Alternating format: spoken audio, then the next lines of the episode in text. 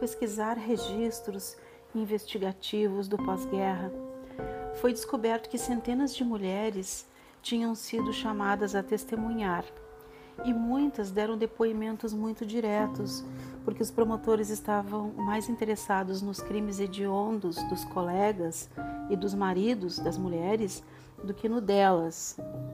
Muitas permaneceram insensíveis e arrogantes ao darem depoimentos sobre o que tinham visto e vivenciado. Inclusive, uma professora de jardim de infância na Ucrânia mencionou, entre aspas, essa coisa de judeus durante a guerra.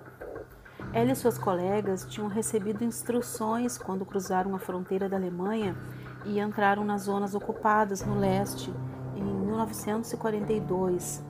É, ela se lembrava que um oficial nazista, num uniforme marrom dourado, tinha dito que não se assustassem quando ouvissem tiros, porque eram, aspas, apenas uns judeus sendo executados. As professoras primárias, elas eram ativas na Polônia e de vez em quando elas inclusive iam a guetos roubar coisas dos judeus. Nas investigações no pós-guerra na Alemanha, em Israel e na Áustria, sobreviventes judeus identificaram mulheres perpetradoras não só como alegres espectadoras, mas como torturadoras violentas também. Mas de modo geral, ou sobreviventes não sabiam o nome dessas mulheres, ou elas se casaram, mudaram de sobrenome depois da guerra e, por consequência, não puderam ser encontradas. Centenas de milhares de alemãs foram para a ocupação nazista no leste, ou seja, para a Polônia e, e os territórios ocidentais do que por muitos anos foi a União Soviética, inclusive as atuais Ucrânia, Bielorrússia, Lituânia, Letônia e Estônia, e eram de fato partes integrantes da máquina mortífera de Hitler. Uma dessas mulheres foi Erna Petri. Erna Petri e seu marido Horst Petri foram ambos condenados pela morte de judeus em sua propriedade na Polônia ocupada. Erna descreveu em detalhes plausíveis garotos judeus seminus choramingando enquanto ela apontava para eles uma pistola.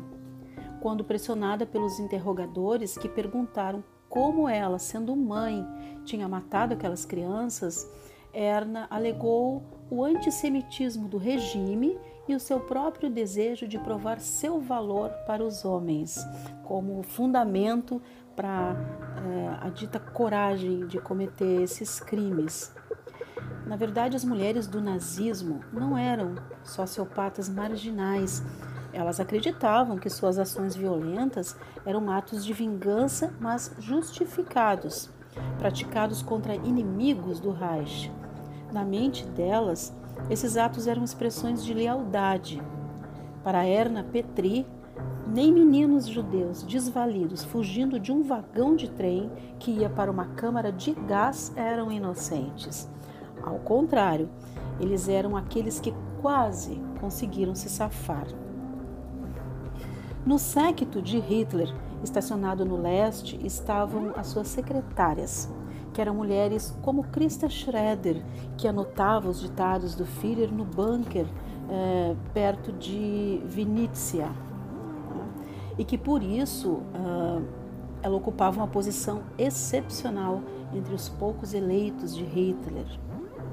Enquanto as autoridades autoproclamadas superiores as alemãs no leste europeu nazista detinham um poder sem precedentes sobre aqueles designados como subhumanos. Tinham licença para maltratar e até matar os que eram considerados, como disse depois da guerra uma secretária perto de Minsk, a escória da sociedade. As mulheres do nazismo eram zelosas administradoras, ladras, torturadoras e assassinas nas terras de sangue. Elas se fundiram em centenas de milhares, pelo menos meio milhão de mulheres que foram para o leste. O próprio número já demonstra a importância das alemãs no sistema nazista de guerra genocida e governo imperial. A Cruz Vermelha alemã treinou nada menos que 640 mil mulheres durante a era nazista, eh, nazista e cerca de 400 mil serviram na guerra. Elas trabalhavam em hospitais do campo do exército, da Waffen-SS, trabalhavam em plataformas de trem, servindo refeições a soldados e a refugiados, trabalhavam em centenas de acampamentos de soldados, socializando com tropas alemãs na Ucrânia, na Bielorrússia, na Polônia e no Báltico.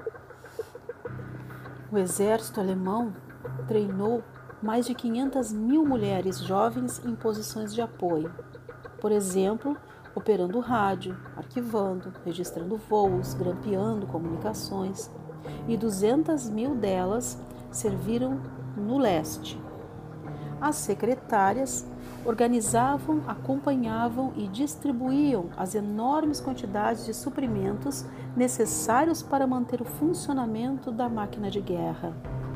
O escritório de raça e assentamento de Himmler empregava mulheres e jovens alemãs como assistentes sociais, educadoras, assistentes de ensino, examinadoras raciais e conselheiras de assentamentos. Mas para as 30 mil designadas pela polícia e a SS de Himmler como auxiliares em escritórios da Guarda Civil e em quartéis generais da Gestapo e prisões, o distanciamento psicológico estava fora de questão e era alta a probabilidade de participação direta no assassinato em massa. Na administração civil dos governadores e comissários coloniais nazistas, outras 10 mil secretárias estavam distribuídas entre escritórios das capitais e distritos do leste. Claro que nem todas as mulheres do nazismo eram agentes desse regime. Muitas eram mães, namoradas e esposas que iam morar com os filhos ou com os parceiros na Polônia, na Ucrânia, na Bielorrússia, no Báltico e na própria Rússia. Algumas das piores matadoras pertenciam exatamente a esse grupo. Já mulheres com postos oficiais no Reich, como Gertrude Klink, a mulher de cargo mais alto dentro do partido nazista, podiam atrair muita visibilidade. No entanto, eram mais figuras decorativas, detendo pouco poder político no sentido formal. E assim, na expansão do aparato de terror do Reich, surgiram novas opções de carreiras para as mulheres, inclusive nos campos de concentração. Elas eram professoras, enfermeiras, assistentes sociais, esposas. Essas eram as mulheres no território, nos territórios do leste, onde ocorreram os piores crimes do Reich. E essas mulheres nos territórios do leste testemunhavam e cometiam atrocidades num sistema mais aberto e como parte do que elas viam como uma oportunidade profissional e uma experiência libertadora. Por outro lado, Ideias feministas emergentes na época acentuaram a vitimização das mulheres, não sua atuação criminosa.